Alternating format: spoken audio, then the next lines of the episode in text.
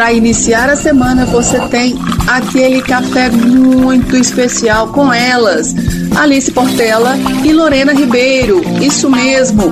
Começa agora aqui na sua Rádio Consciência FM o programa Café Delas. Bom dia! Tudo bem, Lorena? Saudades? Saudades, Lorena. Fala igual Miguel. Saudades.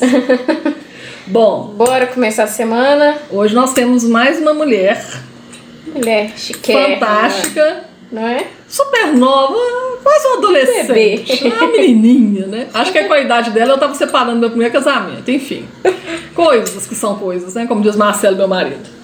É, mas nós vamos falar dela daqui a pouquinho para apresentá-la. Vamos nos apresentar. Eu estou resumida, né? Você já sabe. Você tá eu não muito conciso ultimamente. Eu não tenho mais seis profissões igual antes, eu só falo duas. Né, gente? Para quem não me conhece, meu nome é Lorena Ribeiro, eu sou consultora e distribuidora independente da Junetes. Eu sou Alice Portela, sou engenheira civil de formação e também distribuidora oficial da Dinese. Muito bem. Engenheira nossa civil, convidada. falante, né? Que inventou o programa de rádio. Eu que sou comunicóloga, mas ela que inventou o programa, hein, gente? Bom, nossa, nossa entrevistada eu conheci numa, tipo, numa live do Bela Conversa. E ela tem um nome lindo, sabe? O nome dela é um nome assim maravilhoso. Ah, ela é Xará, ela chama Lorena. Vamos lá, Xará, como você está? Se apresente. Bom dia. Bom dia, Lorena. Obrigada pelo convite. Que alegria estar aqui com essa mulher desse nome maravilhoso. Puxar pra sardinha, né? Bom dia, Alice. Bom dia, seja bem-vinda. Então, gente, é, obrigada. É, meu nome é Lorena Ramos, cearense, né? O sotaque não nega. E foi uma alegria ter esse encontro e poder dividir hoje, essa manhã aqui com vocês, trocar experiências, trocar ideias, né? A gente sabe que a gente se fortalece muito quando escuta outras pessoas e aprende das suas trajetórias. Então é uma alegria estar por aqui. Não sou tão novinha como a minha xará falou, queria ser. Mas ainda tem um tempinho aí para construir essa história. Mas quantos anos você tem? Fala pra nós a verdade. 31. Ah, menina, mas não parece, não. É, é quase a sua idade, né, Alice? Quase, é. Quase a sua idade. Então vocês estão mais ou menos igual. É. Pois é, foi- 31 é uma idade boa. Dizia a, o clichê romântico da minha adolescência que 30 anos era a idade do sucesso, né? Eu tô esperando esse sucesso. tá com um ano de atraso, mas ele chega. Bom, pelo menos você tá... Não sei se isso é interessante ou não, porque rádio era uma coisa tão obsoleta e hoje rádio web é uma coisa tão moderna. Depois do nosso Spotify, do Clubhouse, né? Então, de certa forma, você está fazendo um sucesso para vários ouvintes, né? Já Esse sucesso já está aí, né? né, Alice? Então o sucesso chegou aos 31. Então eu tenho que avisar lá pro de repente 30 que é 31 a idade do sucesso, não é? Adorei. Ô, Xará, conta pro pessoal de onde você é. Conta aí pra nós tudo. Pronto, eu sou de uma cidadezinha que fica no sertão dos Inhamuns, aqui no Ceará. O nome da cidade que eu nasci, que na- é, eu, eu sempre digo cresci, mas isso é uma, um eufemismo, né? Que a pessoa de um metro e meio não pode dizer que cresceu. mas eu nasci Tamo junto, fala eu nasci, é, sempre viro piada quando eu falo que nasci e cresci aqui, né? Eu nasci e fui criada nessa cidade chamada Crateús, que é no sertão nordestino. Sim, gente, aqui já chegou Coca-Cola, tá? Podem ficar tranquilos. Peraí, É a primeira pergunta que vem. como é que é o nome? É Crateunos, né? Isso, Eu até brinquei com você por causa do Crato, né? Da cidade do, do pai do meu esposo. As pessoas associam muito por conta do nome, só que fica numa região um pouco distante de Crato, né? A gente está bem no centro. Se o Ceará fosse assim um círculo, nós estaríamos de fato na região central, né? Uhum. Bem na frente do mapa. Então, é, eu sou filha única por parte de mãe, por parte de pai. Meu pai era um aventureiro, um, um senhor assim, uns 30 aninhos, quase nada mais velho que a minha mãe. Nossa. E eu tenho irmãos na faixa etária da minha mãe e tenho um irmão que é um pouco mais velho que eu, aí chegando nos 40. E talvez eu tenha alguma irmã que eu não conheço, né? Mas oficialmente são esses. É, o meu pai, o meu pai realmente levou a sério aquele, aquele conselho bíblico, né? crescer, vos multiplicar. ele saiu aí se aventurando. Um moço muito religioso. Extremamente fiel à Bíblia, demais. Ele aprendeu só esse versículo e saiu aplicando aí pelo mundo. É, então, é, basicamente é isso, né? Eu cresci nessa cidadezinha pequena, mas eu sempre fui muito sonhadora. E eu sempre busquei novos horizontes. Né? Daí vieram os horizontes que me trouxeram até vocês de tão, tão distantes do meu Ceará. adorei, adorei. Mas aí você saiu da cidade para estudar? Como que foi? Não, é, teve. Pronto, teve um movimento de interiorização da educação superior e eu fui uma das agraciadas, né, por essa movimentação. Uhum. Aqui, quando eu era criança, só tinha uma alternativa, que era ser pedagogo. Então, as pessoas que ficavam na nossa cidade eram obrigatoriamente é, pessoas que se formavam em pedagogia, né? Quando eu estava na adolescência, começou essa movimentação educacional de nível superior. Então, chegou aqui a Universidade Estadual, a UES, e depois vieram os, os federais. No caso, veio o IFCE, que foi onde eu formei, e chegou há pouco tempo a UFC. Quando eu estava entrando no IFCE, a UFC também abriu campus aqui em Crateús, né? Então, foi essa eu diria que foi um presente para a nossa uhum. região, né? Tem se desenvolvido muito. Hoje nós temos aqui é, ciências da computação, nós temos sistema de informação, engenharia ambiental. No caso, lá na minha instituição, né, no IFCE, que é a minha casa, nós temos técnico em química uhum. e os níveis superior nós temos a licenciatura em música, que é uma novidade na cidade, a em geografia, a em letras, física e matemática, né? Então nós vemos que o movimento dessa educação superior, graças a Deus, né, há bom tempo, chegou ao nosso interior. Que uhum. Nossa, gente, fantástico. Então você, você continua. Não, mas você mora perto da sua cidade natal. Ou mora nela ainda? Isso não, eu permaneço nela. Ah, eu permaneci tá. nela. Eu não tive que sair para a universidade. A universidade, a universidade veio até mim. Olha. É. Tá vendo? Esse Alô, sucesso, sucesso começou 20. Começou há muito tempo. É. Alô, umbigo do mundo. Brincadeiras à parte, né? Eu fui abençoada por fazer parte dessa geração que já teve acesso ao nível superior local. Até então as pessoas tinham que ir para a capital sim, ou para outros estados. É. Bem observado, Bem né? Mas aí sim, então, assim, né? Com sua mãe, filha única, senhorita bonitinha, patati patatá, se encantou com a nossa língua portuguesa, posso falar assim?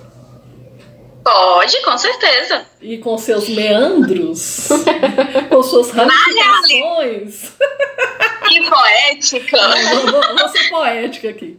E aí você... Na realidade, Lu, é, foi uma, uma escolha um pouquinho difícil, porque na verdade o que, o que eu me apaixonei foi pelo estudo da tradução. Hum, Entretanto, eu não queria ir para João Pessoa. Você sabe que eu sou né? tradutora. Ela tem um tradutor né? em casa. Eu te contei, né? Que eu sou tradutora, né? Eu te contei, contei. Desculpa, te interrompi. Então conta. Então, eu não, eu não tinha ainda a autonomia emocional para ir morar em João Pessoa. Peraí, peraí, para né? tudo, pega a caneta, anota aí. Autonomia emocional. Anota aí, Alice, que essa. Eu vou usar isso aqui, gente. Autonomia emocional. Nunca ouvi falar um negócio desse. Só podia ser meu xará? Fantástico. Eu sei. Trocando a miúdos, a pessoa muito apegada à família, não queria ir pra longe. Leia-se autonomia emocional. Ah, não. Eu vou usar e vou te marcar, tá? Vou usar no Instagram, vou te marcar. Você vai Combinado. Combinado.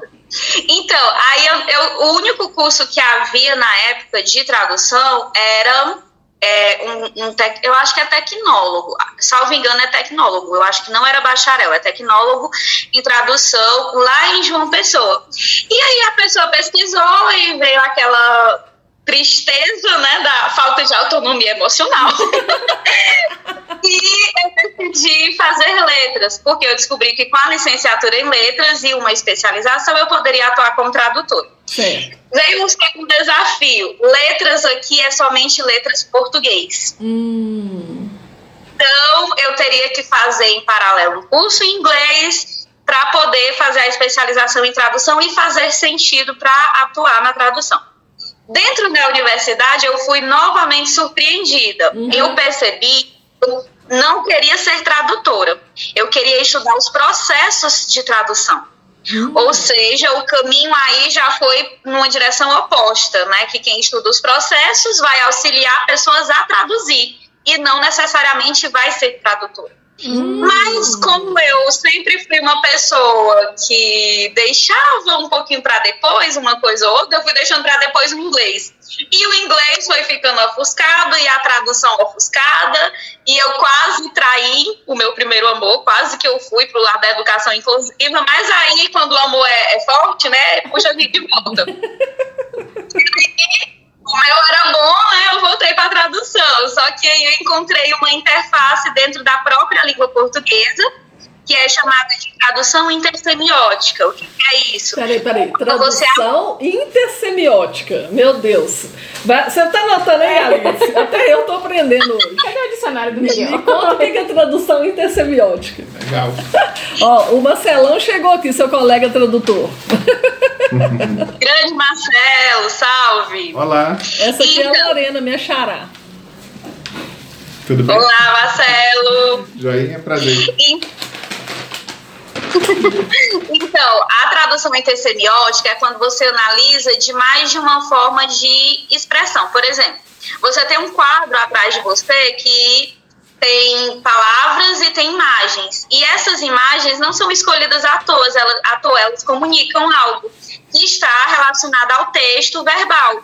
A tradução intersemiótica é quando eu vejo diversos meios de linguagem. No meu caso, eu faço análise entre filmes e textos verbais ou multimodais. O que são textos multimodais? Uma tirinha, um quadrinho, esse quadro que está atrás de vocês, né, que tem palavras e imagens, isso é multimodalidade. As nossas placas de trânsito. Então, eu para esse lado da tradução, né, que é verificar quais são as escolhas feitas pelos tradutores para passar, por exemplo, uma obra que foi escrita, é, um, por exemplo, um filme.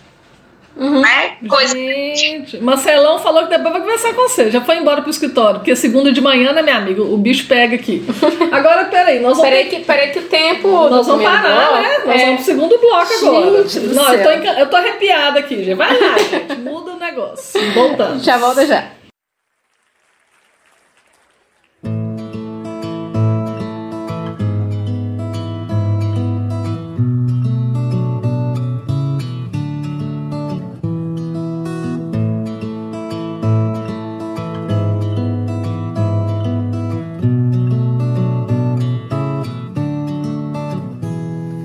Nasci no celeiro da arte, num berço mineiro.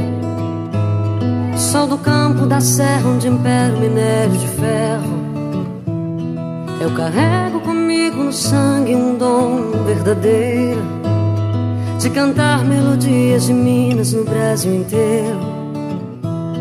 Sou das Minas de Ouro, das Montanhas Gerais. Eu sou filha dos montes das estradas reais. Meu caminho primeiro, ver brotar dessa fonte. Sou do seio de Minas, desse estado um diamante.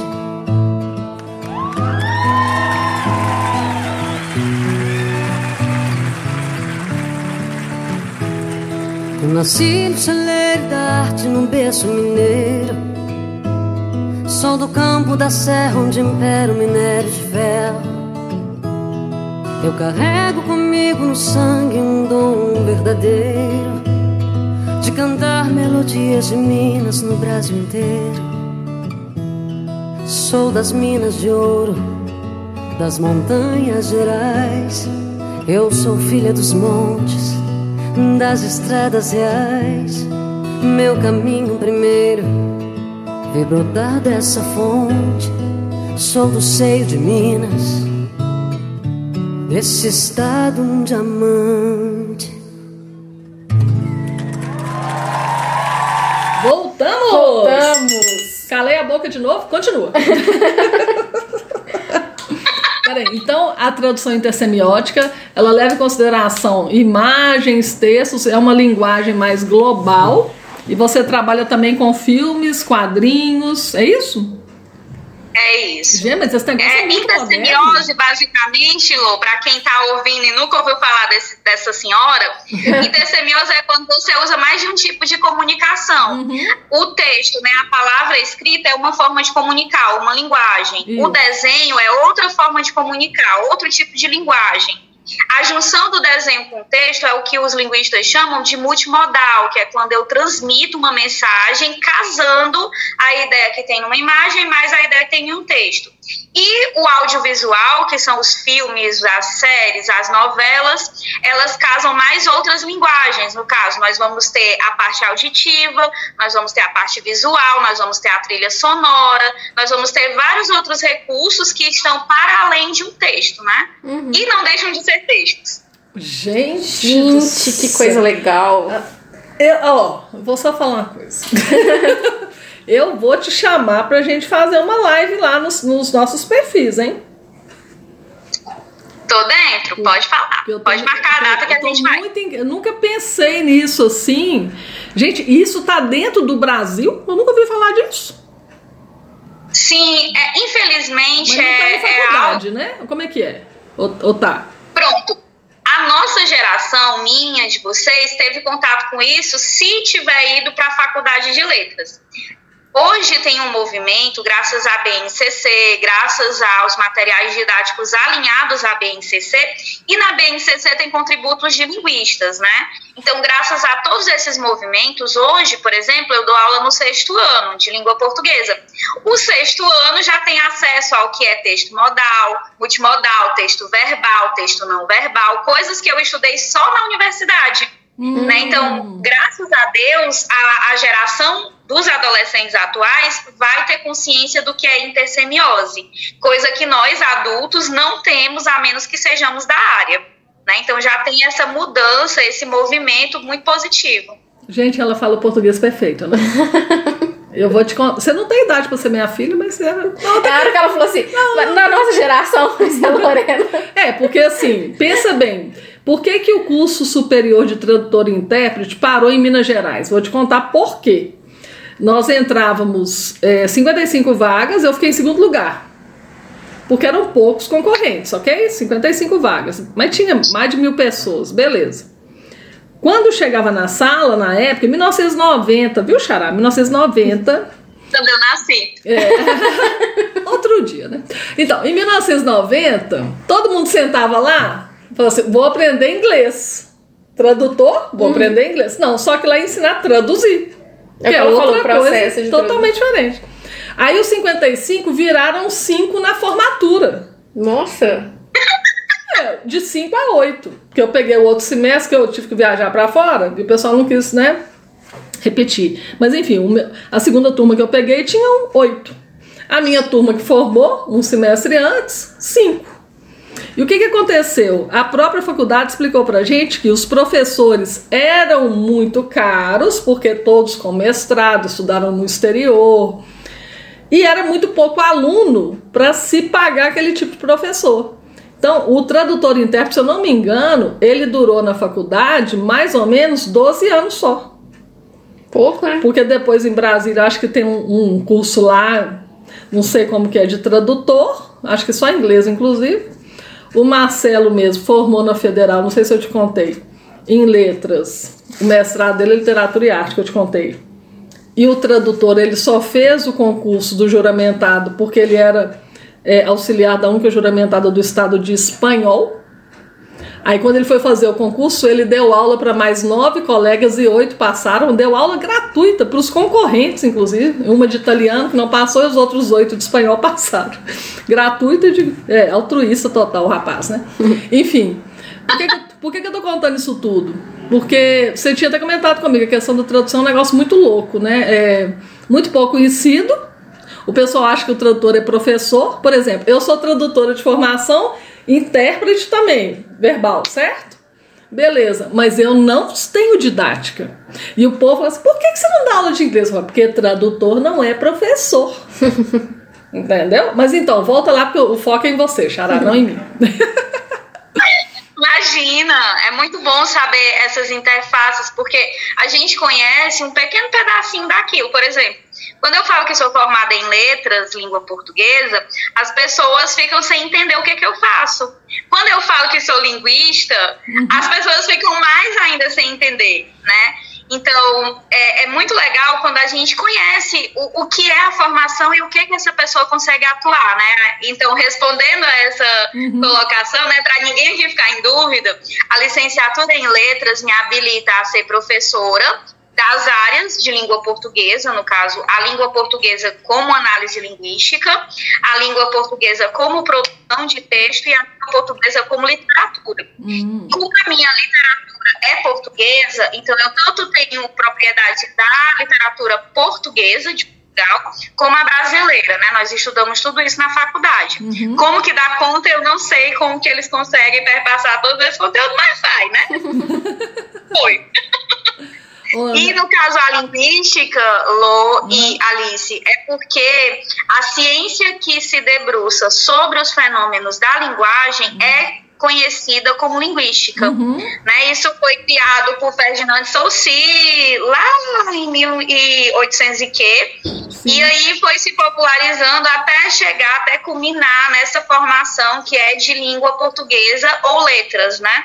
E a gente consegue atuar a partir do sexto ano, nós não somos alfabetizadores, uhum. nós atuamos a partir do sexto ano e vamos até a educação de jovens e adultos. Isso apenas com a licenciatura, né? Que é o primeiro grau de formação. Sim. Se tiver especialização, mestrado, alguma coisa no próximo nível, aí a gente já consegue ter um leque maior, como atuar em universidades. Eu ainda não tenho esse, essa autorização de atuar em universidades, exceto no português instrumental, de cursos que não sejam o de letras. Eu já posso atuar no nível superior de outros cursos com o português instrumental. Hum, entendi. Olha para você ver. Olha pra você ver, é mineiro é. É, é. Eu, eu lembro que eu estudei estilística, linguística, fonética, que eu amava de paixão em vários períodos.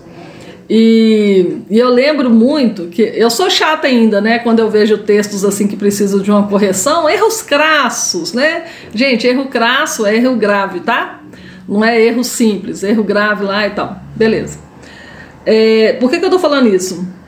Veja se eu estou falando certo, Xará, porque tem muitos anos que eu formei, né? Nossa Senhora, décadas. Mas veja se eu estou falando certo. A professora de estilística, ela falava o seguinte: gente, a estilística, junto com a linguística, aceita a linguagem coloquial é, com suas falhas, que seriam falhas na língua padrão, mas que na fala não tem falha. Por quê? Porque a linguagem ela é coloquial. Então ela aceita o né, o ai. Quais são as suas formas contratas daí, Xará? Me fala algumas. E aqui tem muito. O oxe. Uhum. Do nada a pessoa mete um oxe. Vixe, do nada também é, é muito comum. Mas, assim, vícios de fala mesmo é essa coisa do né, do assim, do então. Uhum. Assim, tá procurando a palavra, né? Você fica assim, é, não sei o que, não sei o que. Ou então é, ou então né, pra se, é, pra se validar, no caso, né? Uhum. Eu, ó, acabei de falar e nem me toquei, né? Inclusive, isso, isso faz parte da estilística, eu tô certo? Pronto. Dentro da linguística, Pronto. nós vamos ter. nós vamos ter a gramática, uhum. é, o normativa, no caso, aquela que, isso, que dita quais são as regras. Uhum. Isso. E nós vamos ter a gramática do português falado, por exemplo, Certo. né? Dentre muitas outras, tem diversas gramáticas. Mas a que se debruça sobre essa fala coloquial mesmo é a do português falado. Por quê? Porque, segundo a linguística, nós somos seres sociais e somos construídos socialmente, né? Então nossa linguagem é constituída de maneira social. Ou seja, a influência que os falantes ali do meu do meu arredor, quando eu estou aprendendo a falar, todas aquelas colocações vão ser naturalizadas para mim. É isso que, que os linguistas chamam de gramática internalizada. Hum. O que, que é isso? É eu saber que é, quando eu sou pequenininha, quando eu sou criança, ali de dois, três anos, eu posso dizer é, meu, mesmo sendo um objeto feminino. Às vezes a, a criancinha fala é meu, meu bicicleta. Por quê? Porque ela ainda não internalizou que existe o minha. Uhum. Né? Então, tem diversos outros fenômenos que, que são ditados por essa gramática interna. E é essa gramática interna que entra em choque na educação básica, porque você aprendeu a falar igual às pessoas que te cercam, e essas pessoas têm a fala espontânea, e muitas não tiveram a escolarização necessária para saber passar da linguagem coloquial para a linguagem culta. A maioria deles só conhecem a linguagem coloquial porque não teve tanta instrução. E aí você chega na escola e querem que você use ênclise, próclise, mesóclise, que você saiba o mi e o min, que você saiba o mas com S e o mais com I, Uhum. né? Então vai entrando em choque. Uhum. Agora, deixa eu te perguntar uma coisa. Uma coisa que me incomoda muito, só eu, tá, gente? Esquece aí quem tá me ouvindo. Continua me amando, tá? Mas aqui. me incomoda muito quando eu vejo uma pessoa com um nível superior, ok? Independente de qual seja, talvez até com mestrado, doutorado, virar no meio de uma live ou mesmo num texto escrito e pensa bem, tá falando de, de um assunto técnico. Veja se faz sentido para mim isso. É, eu vou buscar ela porque ela papapá. É, vou contar pra ela. Não, pra ela até que dá. É, eu nem sei falar errado. Amo ela. Eu amo ela. Isso, amo ela é ótimo, porque é cacófato, né? Tem essa co- encontro aí dos, do, do- dos vogais, papapá, que dá esse barulhinho, né? O que, que você acha disso? Ou eu tô ficando doida e eu tenho que aceitar mesmo? Cala a boca, Lorena, e aceita. Me diz. Então, Lô, as, as falas, elas são espontâneas e a gente precisa se desprender da ideia de ser policial da linguagem. Nossa. Nós não somos, Tudum. entende? Nós não somos fiscais da linguagem de ninguém, nem da nossa, nem da do outro. É, embora a gente se policie, embora a gente tenha a instrução, mas nós estamos num momento de fala e a fala, as pessoas brincam que a fala de alguns é mais rápida que o pensamento. A pessoa fala para depois pensar Sim. né? E isso acontece principalmente numa situação de tensão, porque a pessoa tá ali numa situação alheia ao cotidiano dela. Ela tá numa live, ela tá numa masterclass, ela tá em algum momento que não é o do dia a dia. Uhum. E aí ela está se policiando, ela está cobrando de si mobilizar todas as regras que ela aprendeu ao longo da educação básica, né? E ao longo talvez da educação superior. Mas ela não vai conseguir ser 100%. Eu estava outro dia dando aula para os meus meninos do sexto ano e eu, eu fiz um, uma piramidezinha. Mentalizem aí uma pirâmide. Peraí, peraí, eu quero saber dessa pirâmide. Nós queremos saber dessa pirâmide daqui a alguns minutinhos. Gente, volta logo. Voltamos já.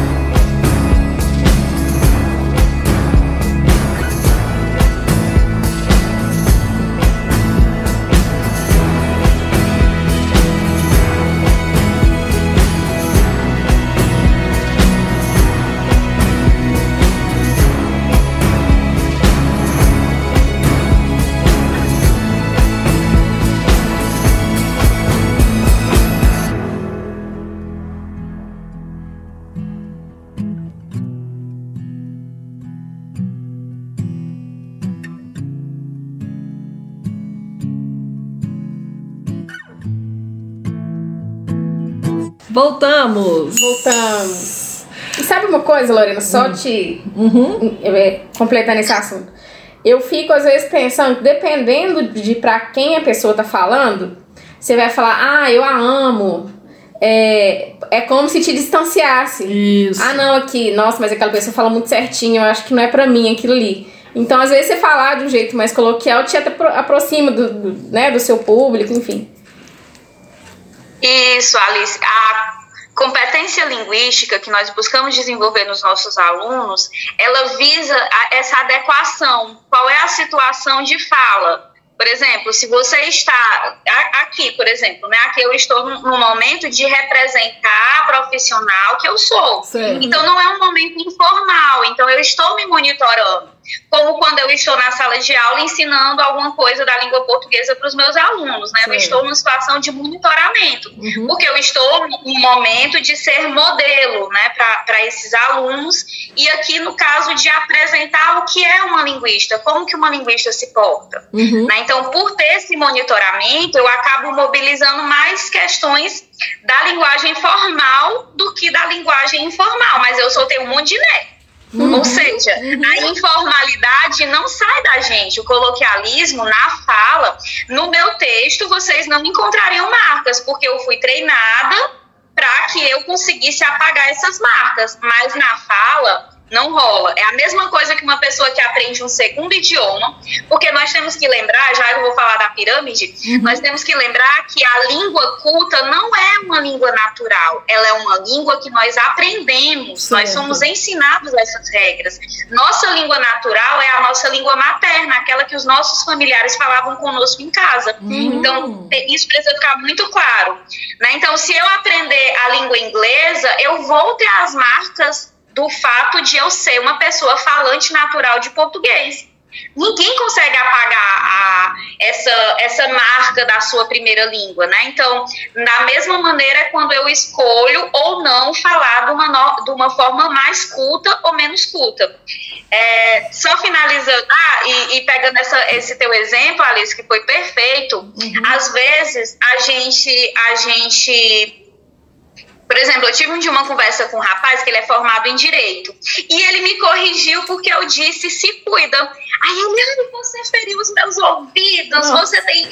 Você é formado em letras, sabe? Ele deu aquele ataque de pelancas, quem é dos anos 90 entender a referência, né? Ele deu aquele ataque de pelancas porque eu tinha que usar o português lá nas regras e dizer cuide-se. Eu disse, meu querido, se eu não tiver a liberdade linguística de falar se cuida para um amigo meu, eu vou falar o quê? né? Então, é importante a gente não ser fiscal da, da língua do outro ou da nossa própria. Como a Alice colocou, cria um distanciamento.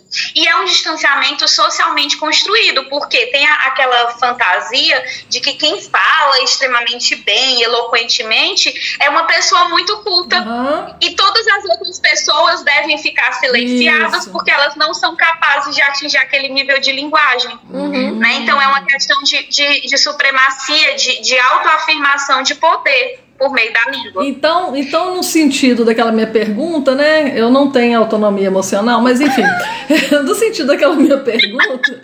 É, então, por um exemplo, Você criou um monstro. então, por exemplo, exemplo, não, porque aí também, Alice, eu sou assim, eu aprendo rapidinho. Eu sou aquela pessoa que eu descobri que eu sou humilde. É. Porque é o seguinte, se você me ensinar uma coisa que eu tô fazendo errado, eu mudo rapidinho. Eu não sou boba nada que eu não vou insistir no erro. Também sou assim. Mas ah, pensa bem, Xará, olha só. Tô lá fazendo a palestra, tô nervosona, papapá. Então, eu amo ela.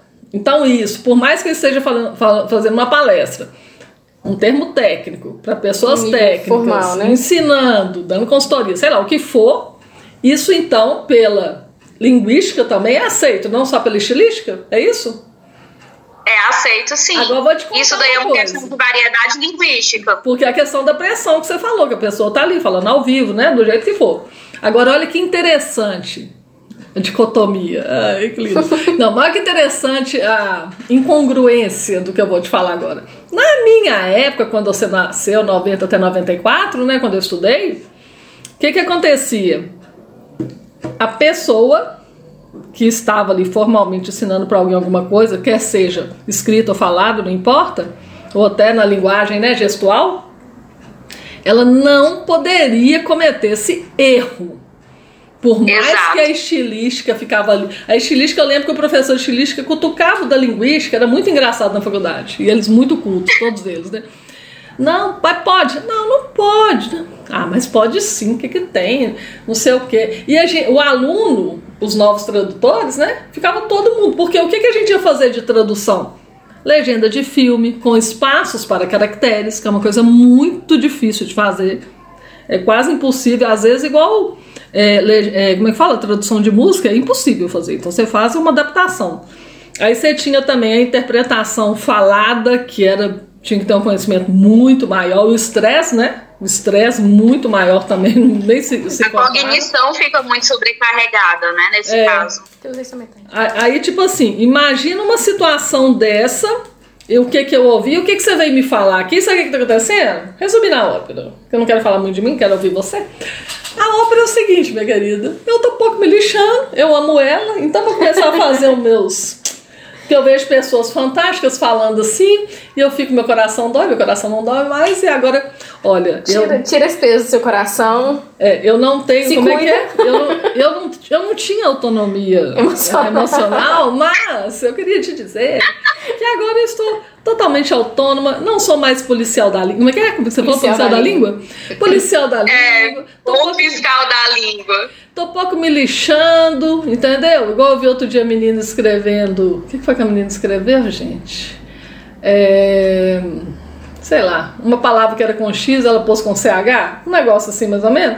Eu tô pouco me lixando, vou começar a escrever errado também, tá? Continua, Lorena. Então vai, xará. Pronto, Pronto, a área da linguística que se atém a essas variedades, que são chamadas variedades não padrão, Uhum. é a sociolinguística, né? Exatamente por esse pressuposto de que é uma linguagem aprendida socialmente. Então, se eu estou inserido num contexto de pessoas que são mais instruídas, eu vou ter uma linguagem natural, aquela minha primeira linguagem, ela vai ser mais mais culta do que informal. Agora, se eu estou sempre inserido com pessoas que têm menor escolarização, que não têm tanto domínio, tanto uso dessa, dessa norma, dessas normas, então eu vou aprender a falar de uma maneira mais distante da norma. Aí eu falo da pirâmide que eu mostrei para os meus alunos. Imaginem uma pirâmide. Na base, nós temos todos os falantes naturais de um idioma. Vamos falar aí de língua portuguesa, né? Todos os falantes que nasceram num território que usam língua portuguesa. Essa pirâmide, ela vai afunilando segundo o nível social e educacional dessas pessoas. No topo, nós temos aquelas pessoas extremamente é, é, escolarizadas. Mas para além do topo, nós temos a norma. Ou seja, o que, é que eu quero dizer com isso? Ainda que você esteja no grau hard, PhD em alguma coisa, digamos que em linguística, né? Você estudou língua, língua, língua, língua, língua, até virar um PhD. Você ainda não é capaz de executar a norma. Por quê? Porque a norma é um ideal de linguagem. É, os meus meninos riem que eu digo para eles, gente, se você for um computador, você ainda vai ter bugs e não vai conseguir executar 100% das normas. Sim. Vai ter desvios. Então, entendam, a norma padrão, né, aquilo que a gente estuda nas aulas gramaticais, é apenas um ideal de linguagem, não tem um falante natural, porque imagine, para você ser falante dessa norma padrão, você teria que nascer falando 100% das regras. E ninguém nasce sabendo as regras. A gente aprende. Por isso que os linguistas explicam, né? Eu lembro muito da aula do meu professor, que é sociolinguista, que é, eles explicam exatamente isso. É, nós somos falantes naturais e vamos descobrindo outras formas de, de nos expressar. E vamos nos aproximando do topo dessa pirâmide, mas todos nós nascemos na base, né? Que é um falar muito espontâneo. Então, aí, agora eu vou abraçar a sua fala e vou falar uma palavrinha que eu adoro. Não, duas palavrinhas. É nós. Diga. é nóis, Lô. Então, minha filha, eu tô suave na nave. Ai, uma linda segunda-feira para todos nós. Pô, E eu fico pensando, quando você fala da língua materna, o quanto a gente não acha bonitinho as crianças falando errado, que é fofinho, aí você não corrige, ah, não, é tão bonitinho, então depois xuxa o menino na escola, o menino tem que ir lá e aprender que não é aquilo. Exatamente. É uma imposição social, né? Olha a ironia, agora eu falo igual minha xará. Olha aí a incongruência. Socialmente, nós aprendemos a, a, a gramática dos nossos pais, né? De, dito assim, de uma forma mais simples possível. E socialmente, nós somos forçados a aprender a gramática das regras. Sim. Então, tem esse embate a nossa formação inteira. Por isso que o menino chega lá no terceiro ano, desesperado, preocupado como é que vai escrever a redação do Enem. Por causa das normas, ele fica preso e aí ele não consegue criar, ele não consegue construir um bom texto. Porque ele está aprisionado na crença limitante de que eu não sei falar português correto. Uhum. Ou eu não sei escrever, no caso, né? Gente, mas é muito louco. E é Nossa. muito legal o que você falou do treinamento, porque eu, eu adoro escrever. Eu até, dentro do, né, da área de exatas do meu curso, o, a turma normalmente tinha maior dificuldade no TCC, e eu era o contrário, ia escrevendo, escrevendo, meu professor ficava assim, corta isso aqui, corta isso aqui, isso aqui você não pode falar. Acha alguém que falou isso antes de você e fala que foi essa pessoa. Você não pode falar nada no seu TCC. Você pode se basear em outras pessoas. Eu falo, gente, mas eu gostei tanto de... Não, tá ótimo, mas não, você não pode falar nada. Alguém tem que ter falado isso antes de você. Aí eu ia lá e procurava. Falando alguém. em autonomia, né, Alice? Lá vai a autonomia científica que a gente não tem, ou maldade. Aí ele falava assim, na Tem sua dissertação outras você pode falar. No TCC você não pode falar ainda não. É, E eu lembro da época de redação do... Não era o Enem ainda, mas era o vestibular. Que eu saí escrevendo. E, e parágrafo curto e não sei o que. Os professores vinham maior paciência. Não, desenvolve melhor. E, ini- como é que é? Introdução, desenvolvimento, conclusão e tal. Eu falava, gente, mas é um pedacinho desse tamanho. Não cabe tudo que eu quero escrever. E até eu conseguir colocar dentro. Era um. Eu lembro que da UFMG eram tipo 15 linhas, gente. Uns, uns passinhos desse tamanho. O professor falava assim: diminui sua letra, que vai caber mais coisa. Então, é um processo de treinamento, né? De adequação de- do que a gente aprendeu para caber dentro do formato que precisa ser avaliado ali também, né? E também repertório linguístico, né? Porque se você não conhece palavras, de repente, menores, que sejam sinônimas, ou se você não conhece os movimentos de anáfora, né? Que é retomar uma coisa que foi dita antes com algum conectivo, por exemplo, ele, este, isso, né? Se você não sabe fazer uso dessas substituições, o seu texto fica repetitivo, você escreve muito e fala pouco, né? Então, tudo é questão de treinamento. Muito bom. Então nós vamos pro próximo bloco. Voltamos já. Pensa numa, pensa num programa que você não vê passar. Eu me sinto assim. Então vai, pode parar.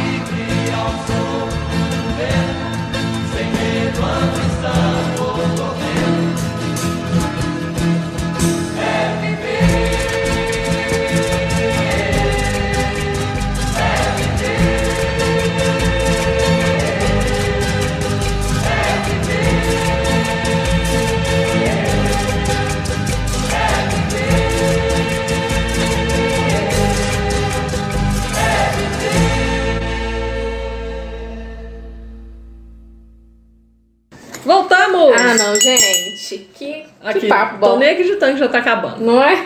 Ó, só uma perguntinha rapidinha, antes de você falar da mentoria, tá? Mentora querida. Charazinha querida, me diga, você tem alguma regrinha, igual a Alice falou, sobre este, esse, tananã, tananã, tananã? Então, é, eu confesso que assim como a vírgula, o esse e o este costumam ser uma pedra no meu sapato. no seu sapato? Né? não no meu. Os outros colegas linguistas, os outros colegas da língua portuguesa, um dia eu vi um, um post no Instagram que eu disse: "Ah, por que, que eu não vi isso daqui antes, quando eu tinha que aprender esse negócio? o este é uma coisa que foi dita antes, o este é uma que vai ser dita a seguir. Por exemplo, este programa está indo ao ar Uhum. o quê? O programa. Então, este veio antes do programa, né? E por isso o que vem depois. E o esse, o programa, esse momento que tivemos, aí no caso, o esse está retomando a palavra programa, né? Basicamente isso. E aquele negócio de aproximação? Eu sabia, isso que eu ia falar. Eu sabia disso, mais perto, mais longe. Aí eu decorei a sequência, este, esse, aquele. Aham. Aí eu sabia, esse é o primeiro, mais perto. O este é do parágrafo anterior e o aquele é do primeiro parágrafo. Não, não, este é o primeiro, o Este, perto. esse, aquele. Isso. Eu falei errado. Então, Aham. este, eu decorei a sequência, do, do mais perto, mais longe. Eu também aprendi assim, tá certo? Sim, só que nós estamos falando não de posicionamento, nós estamos falando de é, retomadas. Eu estou antecipando ou eu estou retomando? Se for uma Sim. retomada, é esse. Se for uma antecipação, é este. Ou o inverso. Ah, não sei. Não, Eu falei não que você explicou, você explicou. Mas essa regrinha da Alice vale, né?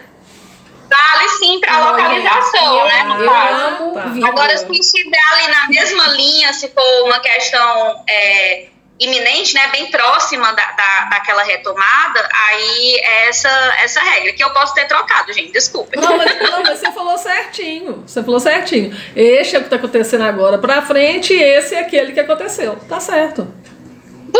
Então vamos lá. Eu lembro que na- no terceiro ano eu tive uma professora que ninguém gostava dele, dela. Ela era um carrasca, ela era brava. Mas ela fazia a gente copiar as normas da gramática, de, de crase, de vírgula. E os meninos odiavam, todo mundo odiava. Eu também não gostava na época, lógico. Mas eu lembro não que chegou na, na época de fazer, de fazer redação, eu falava, gente, eu sei crase. eu me achava o máximo. Crase é legal, causa né? da, lógico, né? Que a repetição pra mim funcionava, pra outras pessoas não funcionava. Mas era crase vírgula. Minha irmã até hoje, minha irmã vai escrever texto pra algum cliente, ela manda, olha se tem muita vírgula. Aí eu vou lá e tiro um monte de vírgula e devolvo pra ela. Mas é treinamento, É, né? vírgula até hoje é uma coisa que eu reviso. Sempre que eu vou revisar um texto para achar os erros ou inadequações, né? Que agora o movimento hoje é não falar de erro, falar de inadequação, né? É. Pronto. Então, quando eu vou procurar inadequações no uso de vírgula, eu reviso quando usar ou não a vírgula para poder eu fazer essa revisão, porque é uma coisa que eu não internalizei. É. Não deu. Ô, Xará, outro dia eu encontrei uma inadequação no material do Sebrae que estava segmento com GUI para segmento de comercial, segmento industrial. E não segmento verbo seguir com GUI. Aí eu fiz a adequação verbal escrita para nossa amiga lá do Sebrae, né? Funcionária, né? Colaboradora. Ela falou assim: ah, obrigado e tal. Eu falei: pois é, porque isso. Isto. Não, isso. Porque isso. Pensa comigo, Xará. Isso interfere e fala muito sobre um órgão, que é um órgão de instrução, né? Que eu falo assim, bom, isso é considerado, acredito eu, ver se você concorda comigo, que é um erro crasso, é um erro grave. Você confunde Tudo segmento que representa uma instituição precisa ser revisado. não é? Aí ela falou assim: ah, obrigado e tal, mas deixa pra lá. Eu falei, gente, meu coração parou. Tá, então vamos lá, agora vamos falar da mentoria. Parei. Pronto. Então, o meu movimento hoje, é, eu, eu trabalho formalmente, né, CLT em uma escola da rede privada no meu município, que inclusive é a segunda maior escola, é a mais antiga, ela era a primeira, mas aí chegou uma concorrente e aí ficou aquele... mas eu vou dizer que ela é a primeira, ela é a maior escola, né? Da, daqui da, da cidade. E Paralelo a isso, eu estou com um projeto de mentoria voltada para professores. Né? Eu utilizo o poder da linguagem para auxiliá-los a interpretar os seus anseios, interpretar os seus desejos de futuro. Na mentoria, eu vou focar nas inovações e como essas inovações podem trabalhar para a renda extra desses professores. Hum. Ou, se eles tiverem vontade, depois de um tempo, eles podem trabalhar autonomamente e até se desvincular de escola, de alguma instituição que eles hoje prestem serviço. Né? Então, a ideia da minha mentoria é auxiliar os professores que desejam, assim como eu, ter uma renda extra. Daqui a um tempo eu vou transitar de carreira, porque eu quero fazer meu mestrado e eu não quero estar vinculada a nenhuma instituição quando eu estiver no mestrado. Eu quero ter autonomia de trabalhar encaixando nos horários do curso, né? para que eu me dedique mais a ele. Hum. Então, os colegas professores que têm esse desejo né? Tem aí a minha mentoria, que se chama Mentoria Inova Prof, e que eu utilizo o meu Instagram para estar tendo contato com esses professores. Mas peraí, peraí, peraí, para, para tudo. Professores empreendedores? Sim. Aqui. Gente, Temos um negócio para conversar depois do programa, garota. Não vou falar nada não. Continua, mentora querida. Xará. É isso. Eu vou estar tá abrindo a primeira turma agora em setembro, para a segunda semana, a previsão. Eu vou oficializar nos próximos dias o anúncio da data. Uhum. Já estou com quatro pessoas e duas pensativas. Eu acho que já vamos ter seis, antes mesmo do lançamento. E o máximo que eu vou aceitar nessa primeira turma são dez. Né? A minha ideia é fazer uma mentoria com um grupo pequeno, para que haja esse poder do grupo, para que um ajude ao outro, mas ao mesmo tempo que eu não me desdobre muito e não perca o foco de auxiliar um, porque eu tenho muitos outros, né? Então eu acho que 10 é um número razoável para esse primeiro momento. Ô Xará, mas a, agora em setembro, né? Nós já estamos em setembro. Não, estamos em julho, não me assusta. Não, nós estamos em setembro. Você esqueceu que nós segunda-feira de manhã. Ah, bom, enfim. É porque, passa, porque já passou, minha querida, já passou. Ela, ela ainda tá lá, sabe? Ela tá lá em julho. Vai ao ar que dia de setembro? Então, é porque você falou, você falou que vai ser lançado em setembro, então é mais no fim de setembro. Então você falou que vai soltar o nome, tudo bonitinho. Então, é porque tá chegando, né? Tá chegando aí. Ah, entendi agora. Porque, inclusive, eu tenho que correr, então, com a ideia que eu tive aqui de fazer um trabalho aí contigo paralelo aí. Mas eu não vou falar aqui na rádio, não. Pode continuar. Continua com sua mentoria, que eu tô achando o máximo. É isso. Vocês querem perguntar algo mais sobre a mentoria? Eu acho que, assim, a ideia básica eu já apresentei. Mas se vocês quiserem fazer alguma pergunta, acho que fica mais fácil. E pelo que entendi, essa mentoria surgiu até de uma demanda sua, né? Já que você tem essa demanda, de, essa demanda sua de desvincular do, do CLT. Pra... Exato.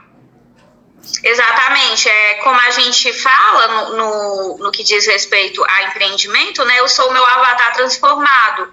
Então, a, o meu cliente ideal, ele passa por dores que eu estou vivenciando hoje. Uhum. E aí eu falo segundo a minha mentora, né? Que é a Dani Teixeira, uhum. ela sempre brinca que você não tem que estar do outro lado da ponte para estender a mão e ajudar alguém a atravessar, né?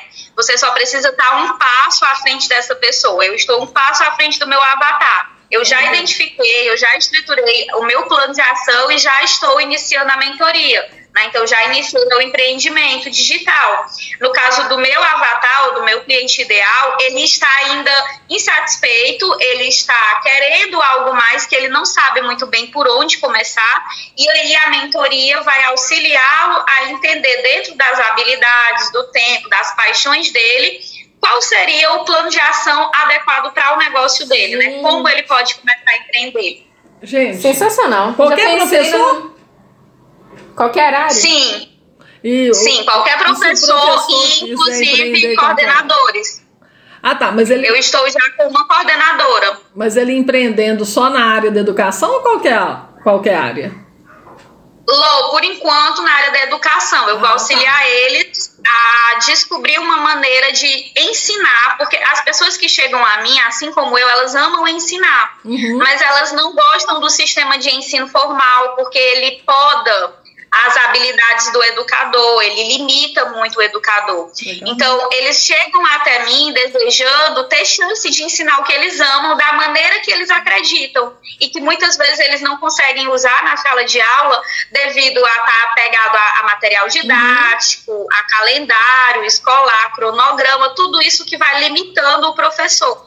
E aí eles querem ensinar, eles amam ensinar, mas o meio da educação regular não contempla essa, essa sede de ensinar. Aí eles vão para outros meios. No meu caso, eu vou auxiliá-los nos meios digitais, seja criando curso, workshop, e-book, Nossa. enfim, coisas no meio digital. Não, já vou mandar pra uma amiga minha. Gente, mas você é muito Porque- inteligente, Xará. Isso é coisa do nome? que engraçadinho. Ah, mas enfim. Isso é uma realidade pra mim, que eu imagino de, sei lá, de 90 a 100 pessoas. A 100%, pelo menos na rede pública, né? Que a gente sabe que tem. A particular, com certeza. Uhum. Mas a particular ainda tem mais recursos, mais estrutura e tudo mais. Mas a rede pública, hoje no Brasil. É. Nós temos um público menor, né? O nosso público é muito seleto, só é quem pode pagar a instituição. Então acaba que chega na rede privada um público selecionado, diferente da pública, que todos têm acesso e muitos não têm nem estrutura, nem queriam estar ali. Uhum. Então o desafio é bem maior. Sensacional. Gente, mas você, você é crânio demais. Eu tô encantada com sua inteligência. que projeto legal. Não, não é, Alice? Muito. Nossa, de transformação de vidas, né? De mudar a vida de, de muita gente. Essa é a ideia, porque é como eu conversei com Bela, Lô, outro dia eu fui no, no Insta de Bela e nós fizemos uma live falando do poder do movimento. Porque a, a teoria, a, a tese que eu quero internalizar nos meus, nos meus mentorados, que é a, aquela que me auxiliou, é, ela deriva da teoria do caos. Tem, dentro da teoria do caos tem a teoria do efeito borboleta, né? Que é um pequeno bater de asas pode causar ou reverberar algo tão intenso quanto um furacão do outro lado do mundo, né? A gente não entende o poder das pequen dos pequenos movimentos. Sim. Então, pegando essa teoria, eu quero internalizar na mente desses meus mentorados, né? É mesmo uma questão de virada de chave, que se eu quero daqui a dois anos semestre, daqui a três anos semestre, eu tenho que começar agora a fazer movimentos que me oportunizem lá na frente estar em um mestrado. Eu não posso só querer sem entender o processo. Né? E esse processo ele é composto das escolhas que eu faço no meu dia a dia nas escolhas que eu faço a cada semana, a cada mês e a cada ano. Né? Por isso que, que na mentoria é, eu, eu vou entregar, uma das coisas que eu vou entregar é exatamente um plano de negócios, um plano de ação. Uhum. Né? Não, não chega a ser um plano de negócio porque não, eu não vou tratar de questões legais, de Sim. questões é, muito mais profundas, Sim. mas eu vou tratar da sistematização de um método, né? Como que ele vai é, sistematizar o desejo e a ideia dele de empreender pelos meios digitais. E aí eu vou trabalhar com essa teoria de que os pequenos movimentos vão causar grandes resultados, desde que eles se adequem e se apeguem a esses pequenos movimentos. Nossa. Gente, plano de ação isso. nós conhecemos, né, Alice? Plano de ação, nós nos conhecemos por causa de um plano de ação. Muito legal. Eu vou ter que conversar muito com você. A Alice também, já vi que vai querer conversar. Não, fantástico, fantástico. Eu tô apaixonada com o seu projeto. Nem vi direito ainda, mas já tô apaixonada. Obrigada, fico muito grata, meninas, e vamos conversar sim. Ó, o seu programa acabou. Ah, gente. Nós não somos Ah, não quero ir embora, eu quero ficar em Minas. O Ceará tá quente. Nem, nem que seja. Nossa, menina, aqui tá frio. Vamos tá trocar. A- Aqui, mas eu O gosto de Ceará frio, tá tá? muito quente, eu tô querendo Minas. Ó. Cansei dessa vida de calor. Ó, eu adoro frio, mas BH não é frio, não. Só que aqui tá frio, né, Alice? É, eu tá. tô achando o máximo. Bom, Então tá. nós vamos deixar nossos contatos e depois você deixa os seus, tá bom? Gente, o meu contato é arroba Lorena Ribeiro Nogueira, meu celular é 319-8749-0181. O meu é arroba Alice Portela Rocha. O telefone é o 319 8857 5696. O meu é arroba alorena.prof, lá no Instagram, e o meu telefone é 889-9436-9873. DDD? 88. Oito. Ah, 88, é. Foi mal, desculpa. Lorena, obrigada. Foi ótimo, viu? Nossa. Ter você aqui. Xará, você Até foi uma próxima que... oportunidade. Xará, é nóis. Você me Eu deixou... agradeço, deixou gente. Me chamem, eu amei estar com vocês. Pois é. Eu, me deixou leve. Agora eu não sou chata mais. Parou de ser policial da língua. Não sou policial da língua, eu tenho total autonomia. Como é que é? Tirou Emocional. a farda, não é mais que Tirei a farda, não vou corrigir mais ninguém, nem vou sofrer. Calada. Pronto. Um beijo, Então, meu beijo. querida. Gente, então até o próximo. próximo café, Café delas. Com esse café, sua semana fica muito especial. Você ouviu aqui pela Rádio Consciência FM Café Delas.